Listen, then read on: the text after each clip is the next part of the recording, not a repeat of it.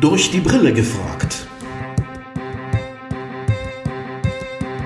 Der Podcast von und mit Heinz Rudolf Kunze.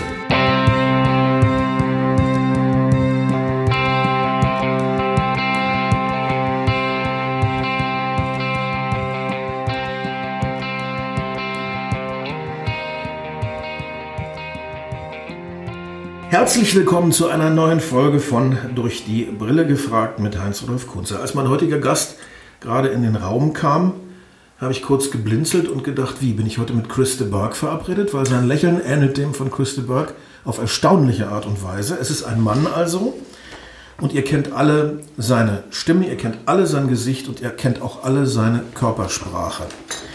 Wenn ihr folgende Sätze hören würdet, Guten Abend, meine sehr verehrten Damen und Herren.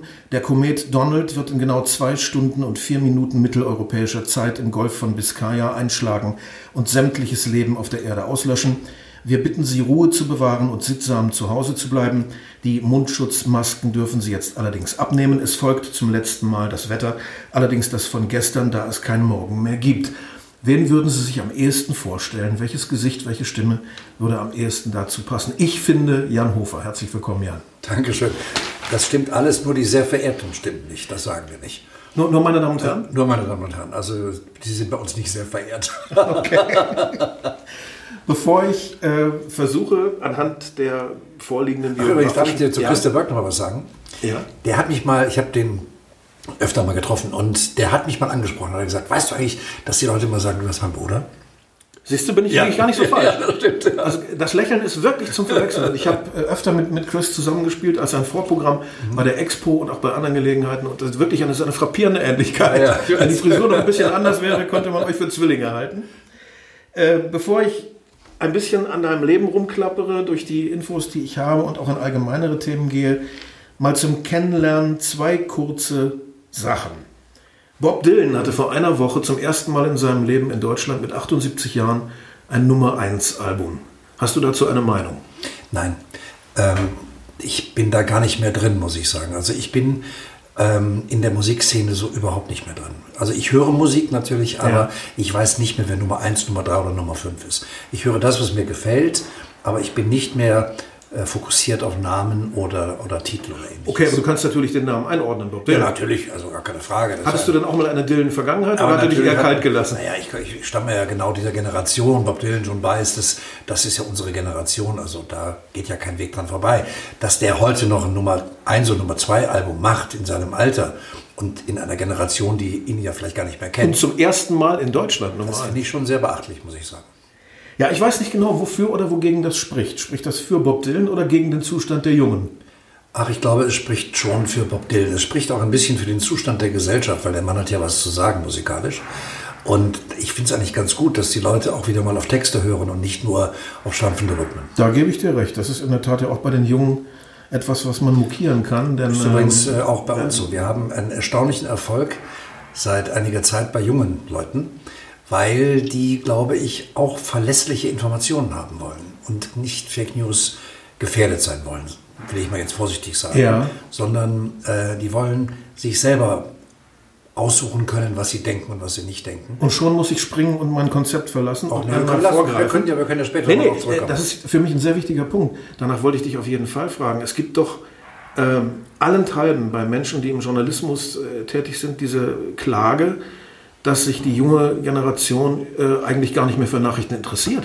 Liegen die denn alle falsch? Ja, also ich glaube, das hat ein bisschen damit zu tun, dass die Erhebungen so seltsam sind. Also wir erheben ja immer noch Fernsehzuschauer. Wir erheben aber nicht YouTube, wir erheben nicht Instagram, äh, Facebook und ähnliches. Ja. Junge Leute wollen nicht mehr um 20 Uhr den Fernseher einschalten, sondern die wollen Nachrichten dann bekommen, wann sie Lust haben, wann sie sich informieren wollen. Morgens, mittags, abends, nachts, vollkommen egal. Und deswegen äh, ist unsere App so erfolgreich. Deswegen haben wir äh, vor einer Woche die 2 Millionen Marke bei Instagram geknackt. Das ist eine unglaubliche Geschichte und ähm, das vergisst man immer so ein bisschen dabei. Also wir, ich sage immer, mir ist das vollkommen wurscht, wo ich gesehen oder gehört werde. Ja. Hauptsache, die sehen uns. Also, wo die das tun, ist mir eigentlich egal. Das ist interessant, da bin ich anders gestrickt, da bin ich wesentlich altmodischer als du. Wo ich bei sagen muss, die 20 Uhr Tagesschau hat natürlich einen großen Vorteil und deswegen ist sie ja so erfolgreich. Die zeigt natürlich noch den Kontext. Also sie zeigt jetzt nicht nur Häppchen Ja. und sie zeigt jetzt nicht nur ein Thema, sondern sie zeigt den gesamten Kontext des Tages. Ob man es nun mag oder nicht, ist eine andere Geschichte. Aber mit täglich 10 bis 12 Millionen Zuschauern sind wir äh, ganz weit vorne und zwar nicht nur in Deutschland, sondern europaweit auf jeden Naja, Fall. und also mir als äh, 63-Jährigen hat das immer geholfen, mein Leben ein bisschen zu strukturieren. Ich möchte nicht nachts um vier wissen, was irgendwo vorgeht, sondern für mich ist der 8 Uhr äh, Termin tatsächlich etwas, was in meinem Tagesablauf, wenn ich ihn denn steuern kann, wenn ich zu Hause bin und nicht auf Tour, eine Rolle spielt. Und ich will das auch nicht aufgeben. Da bin ich ganz konservativ Das in der. Beziehung. Auf der anderen Seite, wenn ich plötzlich spät abends erfahre, dass irgendetwas passiert ist, habe ich die Möglichkeit, in die App zu gucken Mhm. und mich zu informieren. Und das finde ich schon toll. Ich muss nicht auf die nächste Sendung warten. Das ist natürlich wahr. Zweiter Punkt, den ich mir für den Einstieg aufgeschrieben hatte. Werder Bremen bleibt in der Bundesliga. Hast du dazu eine Meinung? Eine Ja, positive hab- oder negative? Ich habe Herrn Kohfeldt mal kennengelernt und fand ihn unglaublich sympathisch, muss ich sagen. Und deswegen hat es mich für ihn persönlich so sehr gefreut. Ja. Ich bin kein Fußballfan insofern, dass ich jetzt einem bestimmten Verein meine besondere Liebe geben würde. Auch nicht Mönchengladbach oder Köln? Die Ja, Mönchengladbach schon eher, weil mein Vater da gespielt hat. Mein Vater ist Gladbacher gewesen. Ach nee. Ja, und ähm, der hat in der Jugend dann natürlich gespielt, gar kein Profi oder so. Ja. Und ähm, deswegen ist das so eine historisch gewachsene Zuneigung, möchte ich mal sagen. Ja, das muss man nämlich kurz nochmal nachschieben. Das werden nicht alle wissen. Jan Hofer ist nicht Hamburger, obwohl er schon immer mit Hamburg natürlich verortet und in Verbindung gebracht wird, sondern er kommt vom Rhein, vom Niederrhein. Genau. Und insofern dachte ich jetzt, Gladbach oder Köln wäre vielleicht da äh, eine, eine, eine Liebesbeziehung äh, gegeben. Also du hast nichts dagegen, dass Werder ist. Du bist jetzt kein HSV-Fanatiker. Nein, ich bin überhaupt kein Fanatiker. Ich, ich muss ganz ehrlich sagen, ich habe wenig Verständnis dafür, dass einer zusammengekauften Mannschaft so viel Fanatismus entgegengebracht Ja, wird. ja. Ich weiß auch nicht so wirklich, wofür die stehen, ehrlich gesagt. Also die stehen für meine Begriffe für nichts, was mich interessiert. Ich finde, das ist ein schönes Spiel und die gewinnen und ich kann mich auch freuen und ich finde auch, ich gehe auch schon mal ins Stadion, weil das für mich eine tolle Unterhaltung ist. Aber mehr auch nicht. Ja, bei mir ist es äh, außer Werder, an den ich irgendwie unerklärlicherweise hänge, natürlich der VfL Osnabrück, da wo ich aufgewachsen bin. Ähm, ich habe gesehen, dass du eine Einrichtung besucht hast, die in meinem Leben auch eine gewisse Rolle gespielt hat, nämlich das Internat des Nordsee-Gymnasiums auf Langeoog. Genau. Das ist ja toll. Ich habe nämlich zwei wichtige Menschen in meinem Leben, die dort auch waren. Und zwar meine erste Freundin ist da zur Schule gegangen und ein guter Freund aus Hannover, da wo ich jetzt lebe, auch. Wie war es denn da so? Du hast eben, glaube ich, im Vorgespräch schon mal angedeutet, äh, dass man da ähm, ja, unterschiedliche Erfahrungen machen konnte. Also mein Vater und meine Mutter als Eltern hatten vier Söhne. Ich war der Älteste, mein Vater wurde irgendwann mal relativ schwer krank und war einfach mit der Rasselbahn ein bisschen überfordert. Und deswegen hat man gesagt, die beiden älteren Jungs gehen aufs Internat. Und das war im Langeoog. Ähm, das war eine schreckliche Zeit für damalige Zeiten, weil ich war auf einer Insel. Und da war im Sommer viel los, da hatten wir aber Ferien, da waren wir gar nicht da. Wenn wir da waren, dann war eben Herbst, Winter Ja. und Frühjahr und da war man so beobachtet. Jeder kannte jeden, du hast keinen Schritt machen können, ohne dass nicht irgendeiner dich gesehen hat. Also das war schon, wenn man so ein junger, aufstrebender, freiheitsliebender Mensch ist, schon eine etwas härtere Nummer. Und man hat sich dann auch schon mal überlegt, ob es nicht möglich wäre, übers Watt dann mal auszuwandern oder so. Aber eben natürlich im Nachhinein war das eine tolle Zeit. Ja. Und heute wäre das ja anders, weil ja heute Ferien da eigentlich immer sind. Ne? Also Ja. das sind ja immer Touristen das ganze Jahr über. Und wir hatten natürlich auch tolle Geschichten, weil zum Beispiel die Hermann-Lietz-Schule auf Spiekeroog, der Nachbarinsel, das waren unsere erklärten Freunde und Feinde. Also wir mussten oft Wettbewerbe ausfechten miteinander oder gegeneinander. Und äh, im Nachhinein gesehen war das gigantisch toll. Nur als junger Mensch sieht man das nicht so. Da sieht man nicht den schönen Strand und man sieht nicht die Wellen und man sieht nicht die tolle Luft, sondern man sieht einfach nur, dass der Lehrer um die Ecke kommt. Ja, ich meine, ich bin ja Lehrerkind. Meine beiden Eltern waren äh, Lehrer, allerdings an äh, staatlichen normalen Schulen. Wie war denn das so? War das besonders streng, wie man sich das so im Klischee vorstellt, Internat? Ja, es war schon strenger, muss ich sagen. Also es gab ganz klare Zeiten zum Beispiel, die einzuhalten waren. Es gab eben den Schulunterricht morgens, dann gab es eine Mittagspause mit Mittagessen, dann gab es das sogenannte Silenzium, da hatte man Ruhe zu halten und dann gab es eben nachmittags nochmal Unterricht oder Hausaufgaben machen.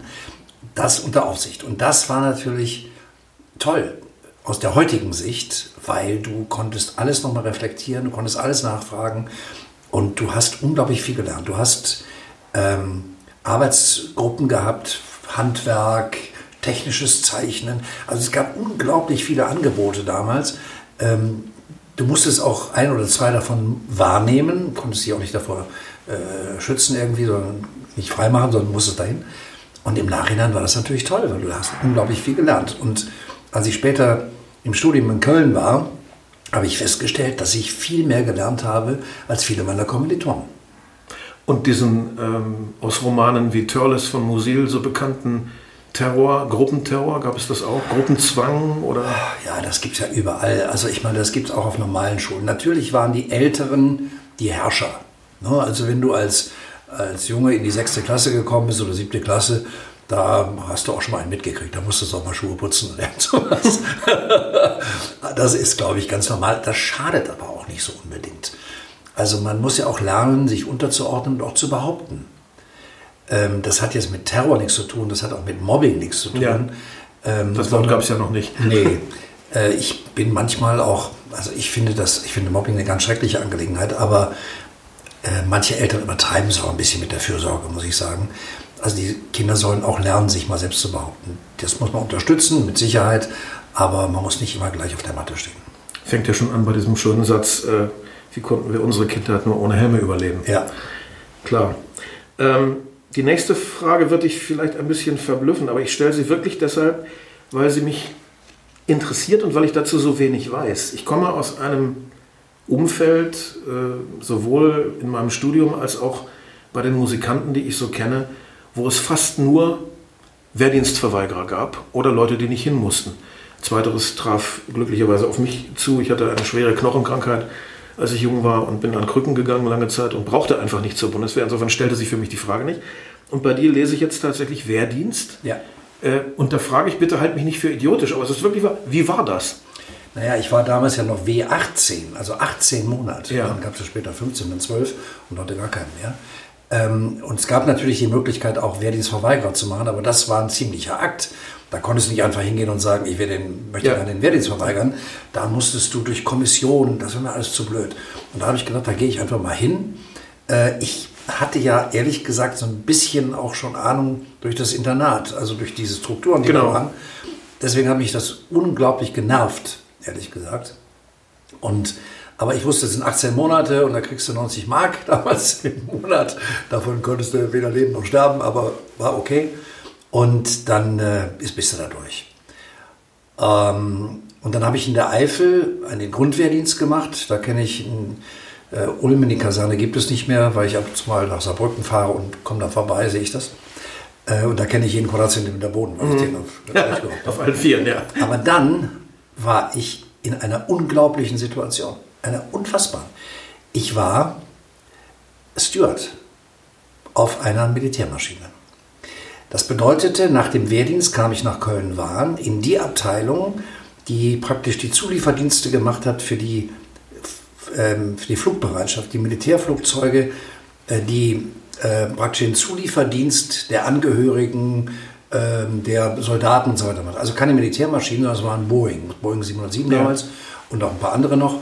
Äh, also die Flugbereitschaft der Bundeswehr, die auch die Politiker beispielsweise damals ähm, geflogen hat. Und die hatten ähm, festangestellte Stewards, also Soldaten, die eine Ausbildung bei der Lufthansa gemacht haben, und einen, der Standby war, wenn einer krank wurde oder so. Und das war ich. Also ich bin damals wunderbar durch die Gegend geflogen. Donnerwetter. Da kam pro Start und pro Landung 5 Mark. Gab so Startgeld irgendwie. Das war am Ende des Monats mehr, als ich als Wehrsold hatte und habe die Welt gesehen. Ich war in Amerika, ich war im Iran, ich war in Rom. Und das, war und das als Wehrpflichtiger, als Wehrpflichtiger, also nicht als Offiziersanwärter oder sowas? Nein, nein, als Wehrpflichtiger. Und äh, ich habe mich auch schön stillgehalten, da war alles gut. Ich musste aber auch dann, wenn wir nicht geflogen sind, ähm, äh, Flugeinweisungen machen und so, so, Zeug. Also jetzt nicht Fluglotse, sondern äh, ich musste dafür sorgen, dass zum Beispiel die Sicherheitsabteilung da war, wenn irgendein ein Gast kam oder sowas.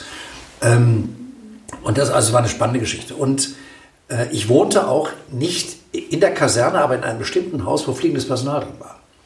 Das heißt, da gab es keinen, der morgens da durchbrüllte, aufstehen oder irgend sowas, sondern das war eben eine relativ lockere Angelegenheit. Das klingt gut. Damit konnte ich gut leben. Ja. Also das wenige, was ich davon gehört habe, waren nämlich äh, die, die Typen, die ich kennengelernt habe, die es gemacht haben, beklagten sich über eine unendliche Langeweile nach der Grundausbildung. Ja? Also das war dann schon für alle sehr anstrengend, aber danach hatten die meisten eigentlich nichts zu tun. Das ist ja dann bei ja. dir wohl ganz anders gelaufen. Also bei mir war das ein, halb, ein Vierteljahr dann auch, also ein Vierteljahr Grundausbildung. Ich glaube, ein Vierteljahr war das. Oder ein halbes, weiß ich gar nicht mehr genau. Also auf jeden Fall, nach der Grundausbildung musste ich erst in so eine normale Kompanie in Waren und das war stinklangweilig. Und da war ich aber nur ganz kurz, weil aus irgendwelchen, weiß ich nicht mehr, glücklichen Fügungen kam ich in den anderen Laden. Mhm. Und dann ging es in die Betriebswirtschaftslehre. Genau. Was heißt das? Was für einen Lebensplan hattest du ursprünglich? Mein Vater hatte ein Unternehmen für Heizung und Klimatechnik und hätte sehr gerne gehabt, dass ich sein Nachfolger würde. Dann habe ich zunächst ein Studium begonnen der, äh, des Maschinenbaus. Das hat mit viel Mathematik zu tun. Das war überhaupt nicht mein Ding, mhm. ehrlich gesagt. Und Physik und Chemie und was da alles eine Rolle spielte und dann umgesattelt auf Betriebswirtschaft, um dann später unter Umständen in den Laden meines Vaters einzusteigen. Aber dann hat das Schicksal dazu geführt, dass mein Vater starb. Das Unternehmen wurde dann in andere Hände gegeben und dann hatte sich das für mich auch erledigt. Und wie kam es dann zu dem Ruf von Rundfunk und Fernsehen? Wie hat sich das ergeben? In Köln, wir reden ja von einer Zeit, wo es alle, alles analog war. Nicht? Also wir hatten weder Handy, noch Fax. Ich, weiß, ich kann mir das vorstellen. So weit also, auseinander sind wir nicht. Junge Leute, die jetzt zuhören, äh, Fax ist ein Gerät, wo man schriftliche Mitteilungen mit übertragen konnte. Ja, liebe Hörer, ich benutze es übrigens immer noch. ja, die meisten kennen es nicht mehr. Und äh, in, Deutsch, in, in, Köln gab es drei Sender, den WDR, den Deutschlandfunk und die Deutsche Welle. Ja. Und Nachrichten kamen über Fernschreiber, über sogenannte Ticker. Da gab es Räume, wo große Fernschreibgeräte standen, die ununterbrochen rasselten und Meldungen durchgaben äh, mit einer unglaublichen Lautstärke. Und die brauchten junge Leute, die die Dinger sortiert haben. Und ich war einer von denen. Ich hatte durch Zufall jemanden kennengelernt, der da einen Job hatte als Student, der hörte auf und hat mich da reingebracht. Und ich war also jemand von denen, der äh, gesehen hat, aha, das ist Sport, das ist deutsche Innenpolitik, das ist Außenpolitik und das in die entsprechende Abteilung gebracht. Und dann lernte ich einen Redakteur kennen, der, äh, ich sag's mal vorsichtig, nicht zu den Fleißigen gehörte. ähm, und der immer freitags nicht aber, da machte der einfach frei. Und wenn, und dann hat er irgendwann mal gemerkt, aha, auf den kann man sich verlassen, der ist nicht so blöd. Und dann hat er mir gesagt, du pass mal auf, ich bin morgen nicht da, du machst das und das und das. Und dann habe ich praktisch dessen Aufgaben irgendwann übernommen. Und dann wurde das immer mehr und hat mir das einen tierischen Spaß gemacht. Und dann habe ich ähm, auch weitergemacht, habe dann volontiert und bin einfach drin geblieben. Also ein riesiger Zufall, weil in Wesel am Niederrhein wird einem nicht an der Wiege gesungen, dass man irgendwann mal bei den Medien landet. aber der Weg nach Köln ist ja nicht so weit. Nein, das stimmt, aber der Weg in die Medien war weit, weil ja. es eben kein Angebot gab. Nicht? Also es gab ja nicht wie heute hunderte von Sendern oder, oder YouTube-Kanäle oder irgend sowas, sondern es gab eben nur die wenigen öffentlich-rechtlichen, die man kannte. Und wie kam es dann zu der Spezialisierung und, und Fokussierung auf äh, Nachrichtensprecher? Das ist ja dann nochmal ein besonderer Schritt. Ich war beim Saarländischen Rundfunk, wo wir uns ja damals kennengelernt haben, eigentlich in der Unterhaltung. Ähm, aber bei einem kleinen Sender wie der Europawelle Saar damals, da musste man, um leben zu können, ganz schön viel arbeiten. Und zwar musstest du alles machen. Mhm. Ich habe klassische Musik gemacht, ich habe Kultur gemacht, ich habe Sport gemacht, mit Werner Zimmer damals Sport und Musik, ich habe ähm, äh, Nachrichten habe ich da nicht gemacht, aber, aber alles, was es in einem Sender gibt. Erich Werwi wahrscheinlich auch noch. Erich Werwi, ja. Dessen äh, to kleine Tochter irgendwann mal in der Kantine saß und sagte auf die Frage, wo ist dein Papa? Der ist im Sender und redet für Geld. Sehr gut. Und ähm, ich war dann unter die Fittiche gekommen von äh, Dieter Thomas Heck. Mhm der mich sehr gefördert hat, muss ich sagen. Mich auch. Wir sind Freunde geworden ja, später, ja. Bei mir auch. Und äh, Manfred Sechsauer, der leider jetzt auch verstorben ist, war noch da. Ähm, also wir waren so ein kleiner, munterer Haufen, mit wenig Konventionen, also man konnte machen, was man wollte. Der spätere Gründer von äh, Radio Schleswig-Holstein, Hermann Stümpert, war unser Chef. Und wir haben da fröhlich vor uns hingesendet. Alles, was es nur gab. Also ich Eine so ziemliche Talentschmiede war der, der ja. saarländische Rundfunk. Ja. Kommt mir so vor. Ne? So klein, aber fein. Was das, sind da alles für Leute gewesen? Ja, das hat damit zu tun gehabt, dass du einfach machen konntest, was du wolltest. Und das würde heute überhaupt nicht mehr gehen. Wenn du eine Idee für eine Sendung hattest, ne, dann haben die gesagt, super Idee. Wenn da ein findest, der es bezahlt, dann mach. Ja. dann hast du irgendeinen Sponsor irgendwo gesucht. Und das ging eben damals. Das wäre heute vollkommen unmöglich aufgrund der ganzen Compliance-Geschichten und so weiter. Hm. Aber das haben wir eben damals gemacht. Und dann war ich in Hamburg, 1984 war das, ähm, auf irgendeinem Event der ARD, Radio, glaube ich, oder Fernsehen, ich weiß nicht mehr genau. Und da war da dieses fand also statt und anschließend gab es eine Fete ja. am Hafen und Werner Feigl war damals der Stellvertreter von Karl-Heinz Köpke der sagte, ich machte damals auch schon ein bisschen Fernsehen und Regionalprogramm in Saarbrücken, der sagte, ich kenne Sie irgendwoher. Jetzt muss man wieder mal einen Schritt zurück machen. Man konnte nicht damals alle dritten Programme sehen, sondern man konnte nur das dritte Programm Klar, sehen, ja. äh, in dem man wohnte in dem Land. Der hatte aber natürlich in seinem Büro Monitore mit allen Programmen und der hatte mich irgendwann mal gesehen. Da habe ich gesagt, ja, ja, ich bin Saarbrücken, so und so.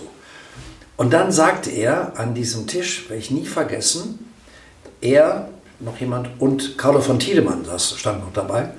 Und sagte er, ich habe eine Vakanz, könnten Sie sich vorstellen, zur Tagesschau zu kommen? Äh, war ich erstmal ein bisschen verblüfft, drehte mich um zu Carlo und kippte ihm, ist wirklich kein Witz, eine Pulle Rotwein über den Anzug. und daraufhin sagte Carlo, damit ist die Karriere beendet, bevor sie begonnen hat. War sie aber nicht, sondern er rief mich dann wirklich an, irgendwann mal, und äh, ein paar Tage später und sagte, ich habe mir das nochmal angeguckt, was Sie da so machen, hat mir gefallen. Äh, wann können Sie denn mal nach Hamburg kommen? Und dann bin ich nach Hamburg gefahren mit dem Zug, weil für den Flieger hatte ich überhaupt gar kein Geld. Und kam dann in das Büro, nachdem ich so ein, heute würde man sagen, Casting, also ein Vorsprechen ja. gemacht hatte, ähm, kam dann in das Büro des Chefredakteurs und der sagte, ich habe nicht so viel Zeit, also äh, wollen Sie oder wollen Sie nicht, aber Sie müssen, nach, Sie müssen nach Hamburg ziehen. Und ich dachte, hier stimmt was nicht. Der Spruch muss lauten, äh, also es war ganz okay, Sie hören von uns. Ja. Nö, ich war eingekauft, in der Sekunde. So soll es sein. ich bin dann nach Hause gefahren, ich hatte einen kleinen Sohn damals und war noch eigentlich ganz gut gesettet in Saarbrücken und man hatte mir auch da gute Aufstiegschancen versprochen. Ähm, und ich war total geplättet. Und dann habe ich mich erstmal nicht getraut, was zu sagen, weil ich dachte, wenn ich jetzt hier rumposaune, ich gehe zur Tagesschau, und das klappt nicht anschließend, da bist du hier der Depp. Ne? Mhm. Aber ein paar Wochen später stand ich auf dem Dienstplan, hatte einen Vertrag, und war das eben so. Dann bin ich 85 dann nach Hamburg gegangen. Es muss früher vieles in den Medien viel einfacher und unkomplizierter gewesen sein. Ich erinnere mich, wie mein leider verstorbener Freund Peter Rüchel vom WDR mir erzählte, wie er zu Werner Höfer gestiefelt ist, um den Rockpalast ihm zu verkaufen. Und er dachte, Höfer reißt ihm den Kopf ab und Höfer zog an seiner Pfeife und sagte, das ist interessant, machen Sie mal. Ja, war bei uns ganz genau. Das muss wohl schnell gegangen sein, wenn, wenn, der, wenn das Gegenüber gut drauf war, einen guten ja, Tag Ja, weil man heute, ich habe jetzt äh, gerade wieder, war ich Gast in einer Fernsehsendung, was ich da alles unterschrieben habe. Ja. Und dann musste der Vertrag auch noch aufgesplittet werden zwischen zwei verschiedenen Produktionen und ein Riesentheater. Das gab es früher gar nicht. Da bin ich hingefahren, habe eigentlich immer Geld gekriegt und bin nach Hause gegangen. Also Feierabend. Es gab eben auch ja, diese paradiesischen Freiheiten. Äh, ich kenne es nur vom Hörensagen, aber äh, ich habe zum Beispiel mal gehört, eine äh, Tante einer, einer guten Bekannten von mir, die hatte eine Redakteurinnenstelle in der Deutschen Welle in Köln und wenn ich das richtig verstanden habe, musste diese gute Frau irgendwie vier Sendungen pro Jahr machen, irgendwelche Reisemagazine. Und das war's. Und die war fest angestellt. Also es muss paradiesisch früher gewesen sein. Also da gab es äh, zum Beispiel für eine Hörfunksendung, ähm, die einmal in der Woche lief, einen Regisseur.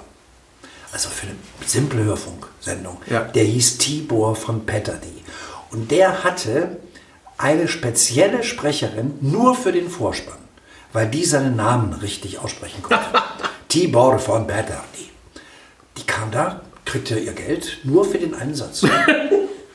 Unfassbar, oder? Klingt schön, ja. ja. Irgendwie romantisch. Hier steht 85 war das mit der Tagesschau. Mhm. Das ist ja lustig, weil uns da auch was verbindet. Das war das Jahr meines sogenannten Durchbruchs mit, äh, mit Deines mein ganzes Herz. Das ich übrigens geschrieben habe auf dem Heimweg von Hamburg nach Hannover nach einer Veranstaltung mit Carlo von Tiedemann, einer öffentlichen Veranstaltung. Übrigens, wir haben ja auch noch eine gemeinsame Vergangenheit mit Rainer Cabanes. Ja. Der auch lange in Saarbrücken gewesen ist. Wir haben da zusammen angefangen übrigens. Dr. Peter Kleist? Hast du den noch Ja, natürlich. Ja. ja. Klar. Ja, ja, ich kenne da ganz viele Leute. Das ist wirklich ein, ein idyllischer Sender. Da ist es fast heute noch ein bisschen Idylle. Also wenn ich das mit den großen Häusern, den Dinosauriern so vergleiche, finde ich es da immer noch ziemlich spontan. Da gibt es eine wunderbare Geschichte. Dieser Sender ist dann irgendwann mal gebaut worden auf dem Hallberg. Ja. Ein wunderschönes Fleckchen. Herrlicher Fleck. Und es gab auch so Wasserspiele damals, machte man so das alles noch. Und es gab ein Schloss, da, da residierte der Intendant und da gab es ein Restaurant, wo man essen gehen konnte, also alles vom Feinsten. Und der damalige Intendant des WDR, ich glaube, das war äh, von Sell, der äh, war damals ARD-Vorsitzender und es gab eine Sitzung und der ging mit seinen Kollegen so durch diesen Park zum Sender rüber und sagte, mein Gott, ist das schön hier und alles von unserem Geld. ich sehe hier doch zwei Stichworte zum Thema Musik zumindest äh, in deiner Biografie. Einmal hast du dich zwei Jahre lang auch als Kommentator mit dem Grand Prix beschäftigt, sehe ich hier. Nicht nur das, ich war sogar davor in der Jury und ich sage jetzt mal, zu einem Zwölftel habt ihr mir auch ein bisschen Frieden zu verdanken. Ah ja, du hast das mitentschieden, okay. Und dann direkt der nächste Punkt hier heißt Jazzmusikreihe Swing-Rarität. Mhm. Sagt das etwas über persönliche Vorlieben aus ja, oder ist der Name Zufall? Nein, nein.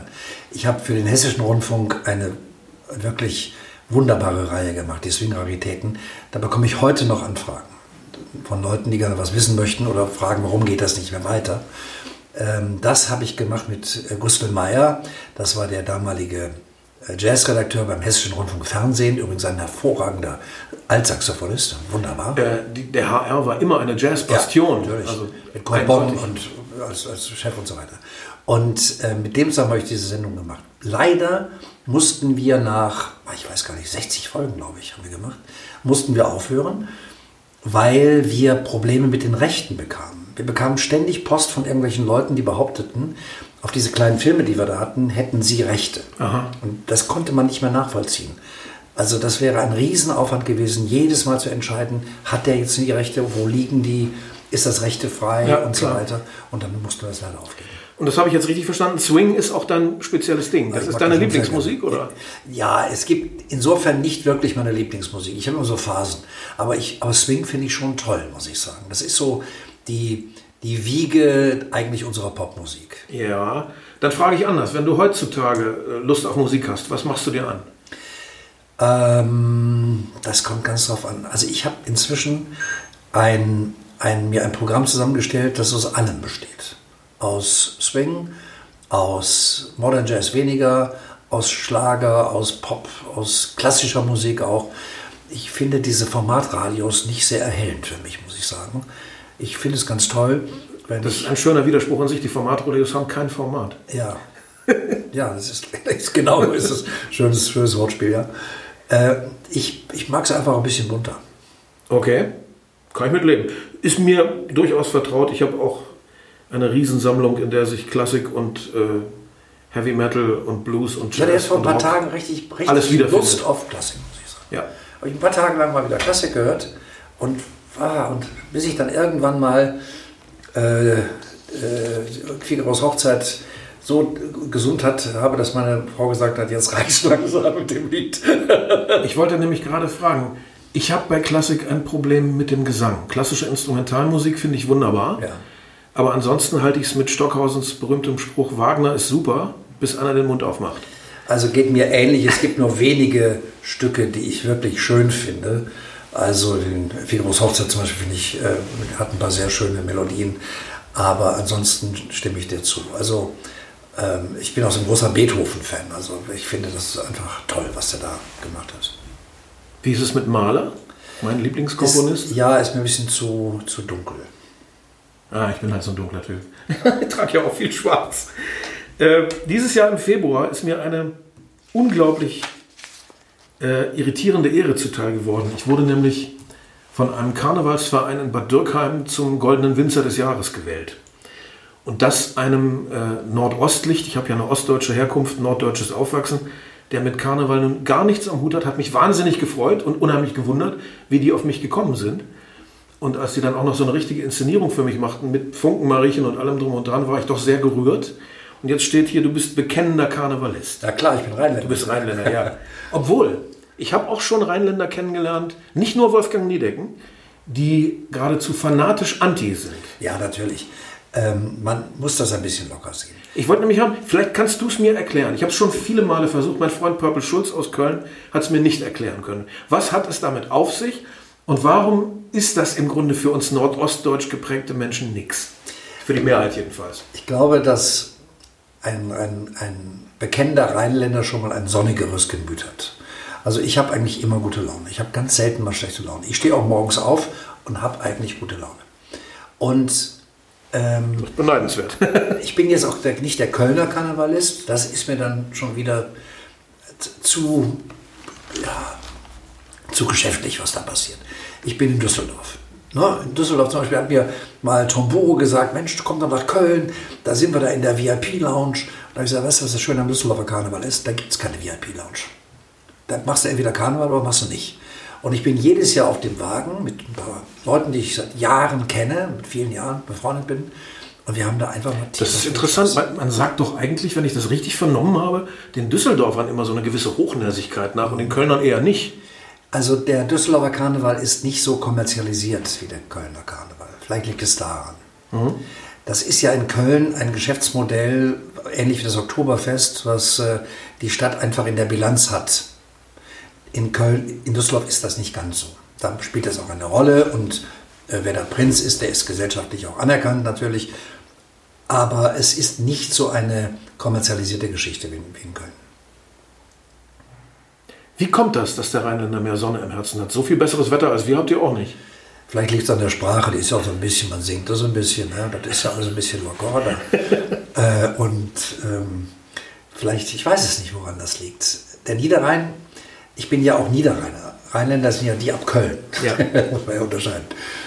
Äh, ist ja ähnlich wie Norddeutschland eine sehr flache, ja, ja. Ähm, klare Gegend irgendwo. Ähm, aber vielleicht liegt es auch an meinen Eltern, ich kann es ja nicht sagen. Also man sieht im Fernsehen irgendwas in der Körpersprache. Wenn ich, es gibt ja nun heute Karneval überall. Ich hatte mal einen Sprechtext, da hieß es, äh, da habe ich mich also vergaloppiert, weil ich es einfach nicht wusste. Da habe ich geschrieben, die, die Wiedervereinigung ist dann vollzogen, wenn der Karneval in Schwerin angekommen ist.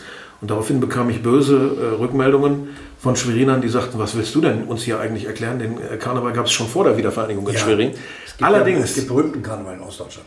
Allerdings, wenn man die Bilder sieht von den Straßenumzügen, und das wird ja in den Regionalprogrammen überall mal dann gebracht, das ist was anderes, ob du den Mainzer oder den Düsseldorfer oder den Kölner Karneval siehst oder den aus Braunschweig, Osnabrück ja, oder den, Schwerin. Ja, aber auch den aus, ähm, ähm, aus Lingen oder so. Ja. Das ist ein anderer das, Karneval. Das passt ähm, nicht so richtig dahin, finde ich. Ja, das ist auch ein anderer Humor. Ja, die sagen es also nicht ihrem Gesicht, finde ich, wenn sie nee, lachen. Das stimmt. Gut, da kannst du mir das also auch nicht rest, restlos erklären, was es mit dem Karneval auf sich hat. Man muss es wahrscheinlich einfach mal mitgemacht also, haben. sagen wir es mal so, die äh, Hamburger sagen dann, ach, dass sie da auf, auf, auf äh, Befehl fröhlich sein. Ey, ich, wenn ich Geburtstag habe, bin ich auch auf Befehl fröhlich. Und wenn ich auf einen Geburtstag gehe oder Silvester, bin ich auch auf Befehl fröhlich. Ja, es ist einfach ein schönes Fest. Und hier wird eben CSD gefeiert oder es wird ähm, die, der Schlagermove gefeiert. Der ja, Schlagermove, ja. ehrlich gesagt, ist für mich Karneval. Da kostümieren die Leute sich. Ja, ja. Da ist die, die gleiche Musik übrigens. Im Karneval laufen ja keine Karnevalslieder mehr wie im Milovic wie früher. Dann laufen heute Schlager. Ähm, und da ist kein großer Unterschied. Nur, dass das Wetter besser ist unter Umständen. Naja. Bei euch auch nicht immer da. Es regnet auch oft bei euch im Karneval. Aber es macht euch scheinbar nee, weniger ja, das, das, Wetter ist äh, im, im, Sommer besser als im, im Karneval ja. im, im Winter. Eine Frage, lieber Jan, kann ich dir nicht ersparen, obwohl es wohl die Standardfrage ist, die alle Nachrichtensprecher zu hören bekommen, wenn jemand vor ihnen sitzt, der also als Nachrichtenkonsument mal einen, die Gelegenheit hat, einen Nachrichtensprecher was zu fragen. Äh, ich würde aber auch jeden anderen deiner Kollegen oder deiner Kolleginnen das fragen. Das ist überhaupt meine erste Frage, wenn ich an Nachrichten denke. Wie haltet ihr das aus, diese vielen schlechten Nachrichten? Wie, wie geht ihr damit um? so viel Schrecken in nüchterner, distanzierter, neutraler Weise Abend für Abend verkünden zu müssen? Ähm, das ist in der Tat gar keine einfache Frage. Oder es gibt darauf keine einfache Antwort. Ja. Vielleicht hilft mir ein bisschen mein rheinisches Gemüt. Vielleicht hilft mir ein bisschen, dass ich nicht zur Depression neige und nicht zu schwarzen Gedanken neige. Ja. Ähm, du musst versuchen, Abstand zu halten. Ich werde immer wieder gefragt, wie ich es einfach schaffe, in der Sendung so teilnahmslos zu wirken. Dazu muss man einfach sagen, das, was der Zuschauer im Fernsehen zum ersten Mal sieht, habe ich ja längst verarbeitet. Ich gehe ja nicht ins Studio, ohne vorher in der Redaktion gewesen Ja, zu sein. klar. Also ich habe die Filme schon gesehen, ich habe das alles schon äh, für mich ähm, ja, durchexerziert, was da passiert. Und dann kann ich das auch. Erstens. Zweitens, ich sehe viele Filme gar nicht. Wenn der Film läuft, den der Fernsehzuschauer sieht, bin ich oft mit anderen Dingen beschäftigt. Also ich habe einen Knopf im Ohr, da wird mir irgendwas gesagt, ich muss noch was ändern oder irgendwas passiert da. Das heißt, oft sehe ich Filme gar nicht. Ich komme dann auch anschließend in die folgende Konferenz, die dann immer stattfindet, und habe manche Filme gar nicht gesehen. Ich weiß gar nicht, worüber die reden. Dann reden die darüber, dass irgendein jemand irgendwas nicht richtig gemacht hat oder hätte man anders machen können. Ja. Ich konnte es gar nicht sehen. Dann muss ich mir das nochmal angucken. Ähm, also wichtig ist, glaube ich, auf jeden Fall, dass man immer wieder versucht, vielleicht mit einem vernünftigen Familienleben, mit einem vernünftigen persönlichen Umfeld Abstand zu gewinnen von dem, was passiert und nicht zu glauben, dass die Welt ausschließlich so ist, wie wir sie darstellen. Es gibt ja auch noch ein paar andere Dinge außerhalb dessen, was wir da zeigen. Dazu hat der schwedische Philosoph und Soziologe und Arzt Hans Rossling ein sehr erfolgreiches Buch geschrieben, das ich dieses Jahr gelesen habe. Das heißt Factfulness. Da sagt er, äh, für unseren Seelenhaushalt, für unsere Psyche sei das doch sehr bedenklich, diese Ballung von schlechten Nachrichten, die wir immer wahrnehmen. Und er fragt sich in diesem Buch allen Ernstes, ähm, ob es nicht besser wäre, nach jeder, sagen wir mal, Tagesschau in gleicher Länge eine Sendung zu bringen mit guten Nachrichten. Was hältst du von der Idee? Das ist äh, etwas, was seit Jahrtausend äh, diskutiert wird. Die Überbringer schlechter Nachrichten wurden früher geköpft. Ja, ja. Ähm, wir machen die Welt nicht. Wir zeigen sie einfach nur so, so, wie sie ist, in einer sehr komprimierten Form. Das muss man einfach mal so sagen. Ähm, gute Nachrichten interessiert kein Mensch. Das hat zig Versuche gegeben, das mal zu Ist machen. das wirklich so? Ja. Also ähm, es gibt ja diesen berühmten Satz, äh, Hund beißt Mann, interessiert niemanden, Mann beißt Hund, interessiert jeden. Und genau so ist es. Das haben wir zigmal versucht und glaube mir, wenn wir eine gute Nachricht senden können, dann tun wir das.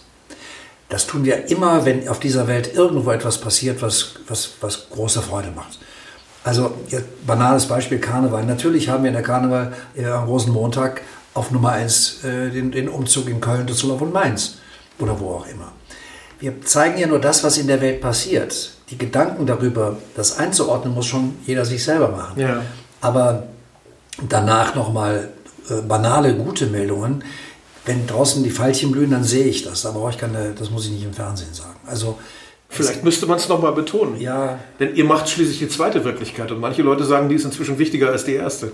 Ja, das ist ja so eine alte Geschichte, aber der Erfolg gibt uns ja auch recht. Und der Druck, den wir unterliegen, den wir unterliegen, und zwar alle, der ist ja der, dass wir nicht allein auf dieser Welt sind. Wir haben einen Konkurrenzdruck. Wenn Ja. wir Dinge nicht machen, dann werden wir dafür gesteinigt, also medial gesteinigt, weil die anderen haben es gemacht. Also wir sind gezwungen, Dinge zu machen. Ähm, vielleicht versuchen wir es besser zu machen oder weniger dramatisch zu machen oder wenig, weniger reißerisch zu machen, sondern einfach nur zu sagen, so ist das eben. Aber wenn in, in Amerika Herr Trump wieder irgendwelchen äh, Quatsch davon sich gibt oder wenn es eine MeToo-Bewegung gibt oder wenn es ähm, ähm, Black Lives Matter-Bewegungen gibt, das können wir doch nicht verschweigen. Wir können doch nicht verschweigen, dass dieser Schwarze da von einem Polizisten Nein, nein, ums, ums Verschweigen ging es mir nicht, sondern um ein Gegengewicht. Tja, die Welt ist leider so. Ja. Wir machen sie nicht. Ich kenne Mediziner, die haben mir gesagt, ich bin Arzt geworden, vielleicht auch in der leisen Hoffnung, dass ich dann nicht krank werde. Weißt du, was ich damit sagen will? Bist du Nachrichtenmann geworden in der leisen Hoffnung, dass, du, dass dich das alles nicht betrifft? Nein. Dass du über den Dingen stehen kannst? Nein, überhaupt nicht. Ganz im Gegenteil. Ich äh, mache mir unglaublich viele Gedanken. Ich gehe auch oft mit Dingen nach Hause. Also ich muss dann zu Hause wirklich nochmal ein Glas Wein trinken oder absacken lassen. Und ich muss auch Pausen einlegen. Also das äh, auf gar keinen Fall. Ich, manchmal wünsche ich mir, ich müsste keine Nachrichten machen. Manchmal wünsche ich mir, äh, ein normaler Mensch zu sein, der, der einfach nicht hinguckt. Der einfach sagt, oh, jetzt reicht's mir, aber jetzt will ich einfach mal äh, nicht immer diese, diese Nachrichten hören oder sehen. Ähm, aber es ist mein Beruf und von daher gesehen gehe ich professionell damit um. Wie ist es in diesem Beruf mit dem Problem der Neutralität bzw. mit dem Problem der eigenen Meinung? Äh, wie, wie hältst du es aus, dass niemand erfahren soll, was du dazu denkst? Das ist relativ einfach. Wir, ich sage, ich wiederhole nochmal, wir äh, zeigen nur das, was passiert. Wir kommentieren das aber nicht. Also ich sage ganz einfach nur, das und das ist passiert. Wir haben jede Menge Sendungen, wir haben YouTube, wir haben, wir haben Social Media, wir haben zig andere Sender, die das vielleicht anders bewerten. Also keiner kann sagen, wir wollten ihn in irgendeiner Form infiltrieren, weil er hat genügend Möglichkeiten, sich zu informieren. Auch anderweitig zu informieren. Von mir aus auch mit Verschwörungstheorien oder so immer. Danke, gutes Stichwort. Die Frage wollte ich auch unbedingt noch loswerden. Wisst ihr mehr als wir? Also wir wissen auf jeden Fall, dass Verschwörungstheoretiker nicht im Recht sind. Gibt das, es Dinge, die ihr uns nicht mitteilt, um uns zu schützen aus irgendeinem hehren Impuls? Das können heraus? wir nicht. Es ist, in dieser, es ist in dieser Welt nichts mehr zu verheimlichen. Es gibt nichts mehr zu verheimlichen. Das ist ein. Na, die ein, Chinesen arbeiten dran. Ja, aber die werden es auch nicht schaffen, weil das Internet ist, ist äh, oder das, das World Wide Web ist einfach mächtiger. Die können zwar versuchen, den Chinesen das, das Internet zu verbieten, aber ähm, dann wird es über Wandzeitungen wieder in irgendeiner Form vielleicht verbreitet oder was auch immer. Du siehst doch an den Skandalen, die heute passieren, die werden alle aufgedeckt. Ob das jetzt Wirecard ist, ob das ähm, äh, Ghislaine Maxwell ist mit, mit dem, in Amerika oder was auch immer, es kann sich keiner mehr verstecken. Das geht einfach nicht mehr. Und das ist eine, eine Folge dessen, dass jeder auch nicht nur seine Meinung sagen kann, sondern sie auch veröffentlichen kann. Jeder kann sich einen YouTube-Kanal ja, ja. Äh, oder einen Instagram-Account oder einen Facebook-Account schaffen. Der muss damit leben, dass man unter Umständen sagen wird, das, was du da machst, ist nicht, nicht rechtens. Und dann muss er sich dafür verantworten. Aber er kann es zunächst einmal tun.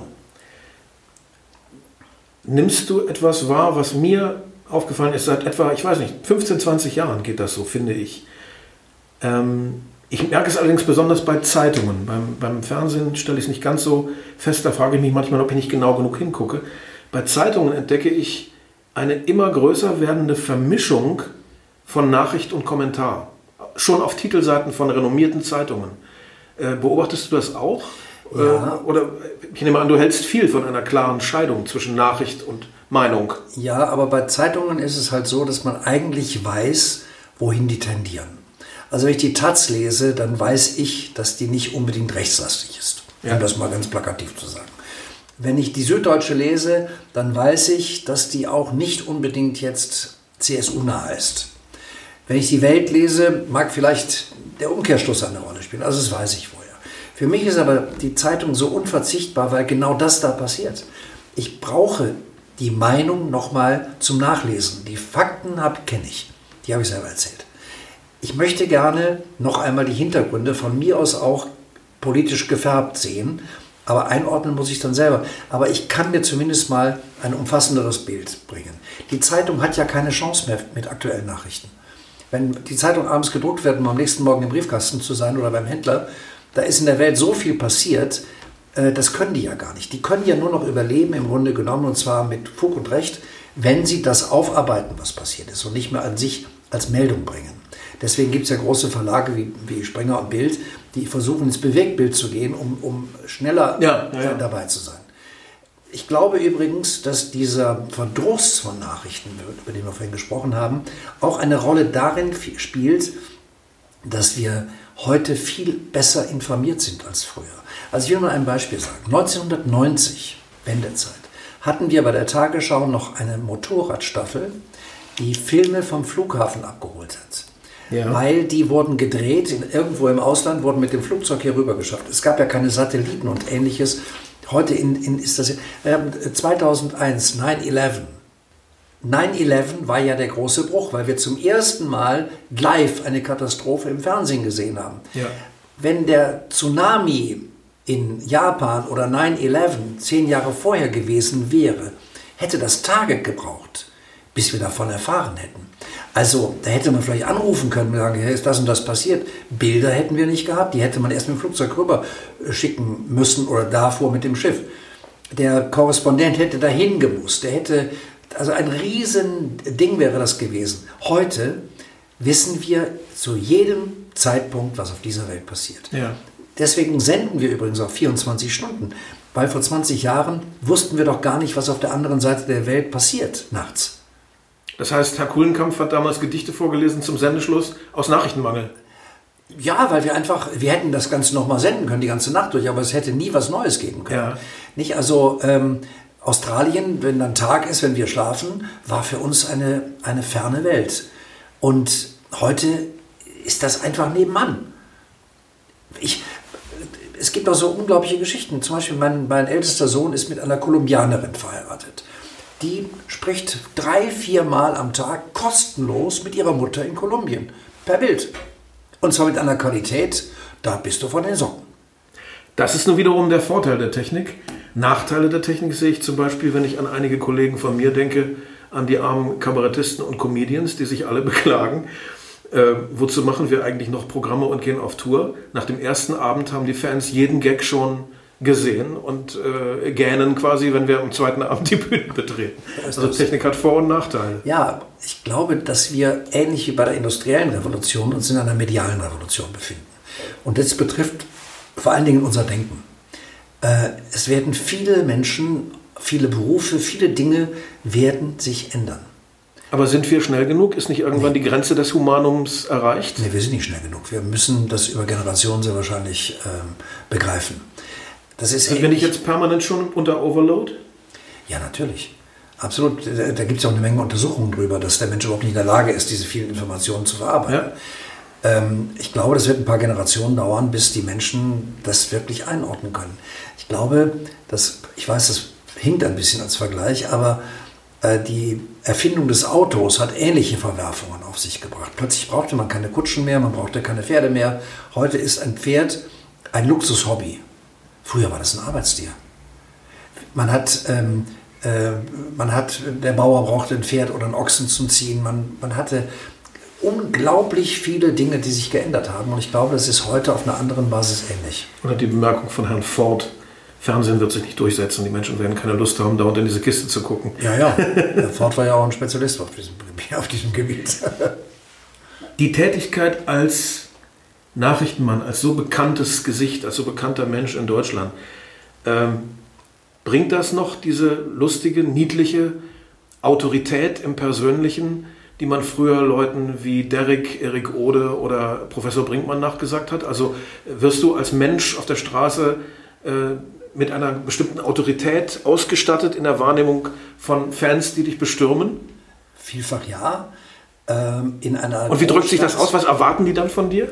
Na, die sind erstmal erstaunt, dass sie mich überhaupt sehen, weil ich bin so aus einem, äh, aus einem äh, fernen Kosmos irgendwie plötzlich dahin gebeamt und das können sie gar nicht glauben. Dann sagen sie, sind sie das wirklich?